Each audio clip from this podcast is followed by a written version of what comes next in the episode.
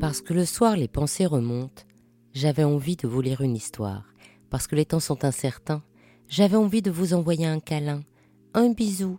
Alors je vous propose le bijou, comme un bisou du soir. Il était une fois la fonte de précision. Saviez-vous que votre bijou relève de la physique quantique? Eh bien oui, votre bague, votre collier, vos boucles d'oreilles ont tous un dénominateur commun, ils sont faits en métal. Et pour avoir la forme qu'ils ont, le fondeur a solutionné une problématique de la physique quantique. Pourquoi le métal fond? Dans le processus de création du bijou, je vous ai parlé du gouaché dans l'épisode 26, puis de la cire dans l'épisode 32. Aujourd'hui, je vais vous parler de la fonte de précision, c'est-à-dire comment, de la maquette en cire, réaliser le bijou en métal. Tout d'abord, je prie les spécialistes de m'excuser pour ce podcast qu'ils vont trouver très simplifié. Mais pour ne rien vous cacher, c'est le but recherché. La fonte de précision s'appelle aussi fonte à la cire perdue parce que dans ce processus, la belle sculpture de cire de votre bijou va disparaître, chassée par le métal en fusion. La fonte en elle-même existe depuis la proto-histoire, et on a retrouvé des traces de moules et de traitement des métaux depuis 3000 avant Jésus-Christ. Après beaucoup d'évolutions, la fonte de précision utilisée aujourd'hui en joaillerie date de la fin de la Seconde Guerre mondiale où dans la course à la recherche technologique, les grandes puissances rivalisèrent pour développer les techniques, inventer le plus de choses et déposer le plus de brevets. Alors, la technique de fonte de précision des joailliers est issue des techniques de moulage des ailettes des turbines des avions à réaction. Le principe est à partir d'une cire de créer un moule dans lequel le métal prendra la forme désirée. Dit comme ça, ça a l'air simple, mais en fait, c'est très technique.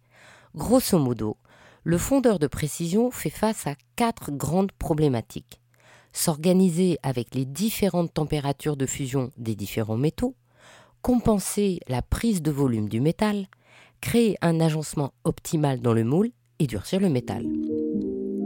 Alors tout d'abord, il va falloir s'organiser avec les différentes températures de fusion des différents métaux. Eh bien oui, parce que les métaux ne fondent pas à la même température l'or fond à 1064 degrés, l'argent à 961,8, le laiton à 900, le cuivre à 1985 et le zinc à 419,5 exactement. Mais quand je dis que l'or fond à 1064 degrés, je parle de l'or pur, on dit aussi or fin. Mais l'or joaillier, c'est de l'or à 18 carats. C'est un alliage avec de l'or pur à 750 millièmes, donc 75% d'or fin, et les 25% restants, c'est de l'argent, du cuivre et du zinc. Comme les métaux ne fondent pas à la même température, pour les mélanger, on ne peut pas les mettre tous en même temps. Il faut prendre celui qui exige la plus grande température de fusion, laisser refroidir à la température de fusion du prochain ingrédient et ajouter doucement et un à un les métaux. En plus, les métaux ne se comportent pas toujours de la même façon. Si je fabrique de l'or 18 carats en mettant tous les ingrédients, je vais avoir un métal moins bien que si j'utilise un alliage mer. Le laiton, c'est un alliage mer qui est fait de cuivre et de zinc. Et si je fabrique mon laiton en alliage mer et qu'ensuite je le mélange à l'argent et à l'or, je vais obtenir un meilleur métal de meilleure qualité que si je mélange l'or, l'argent, le cuivre et le zinc, même si je respecte les températures. Parce que tout ça, c'est de la chimie et que les propriétés changent en fonction de la microstructure de chaque métal, de la réaction de leurs atomes et de leur structure cristalline. Avec mon alliage mer, je vais provoquer des réactions qui font que la vitesse de coulée va être bonne, que ma structure va être affinée pour que mon métal soit solide partout, tout en restant ductile, c'est-à-dire capable d'être assez souple pour se déformer sans casser.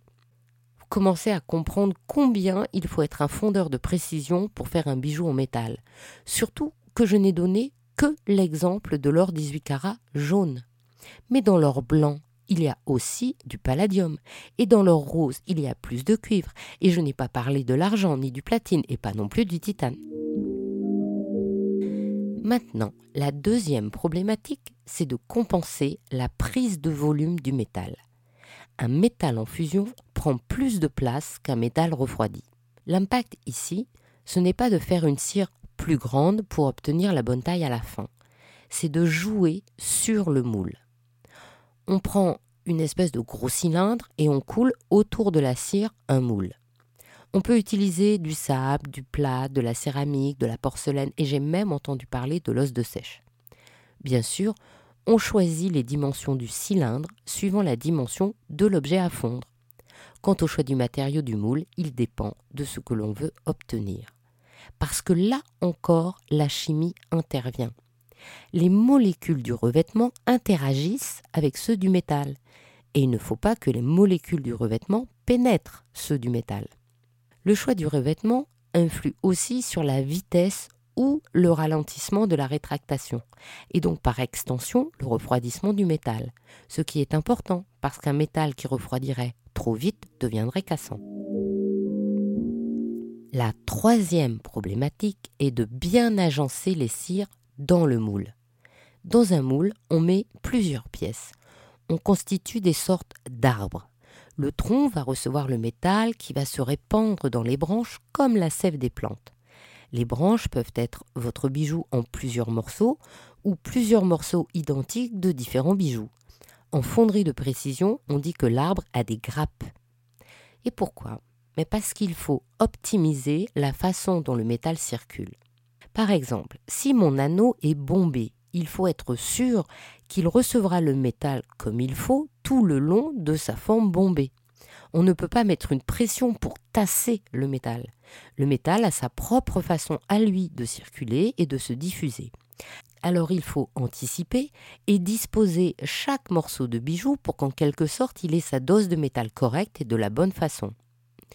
Il peut y avoir des formes où à certains endroits le métal va refroidir plus vite que d'autres alors il va falloir réinjecter du métal en fusion pour que ça n'arrive pas.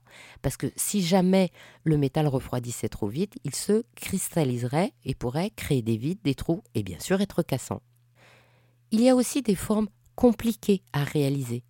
Par exemple, s'il y a un angle de 90 degrés, le métal n'arrive pas à se rétracter, donc ne se solidifie pas.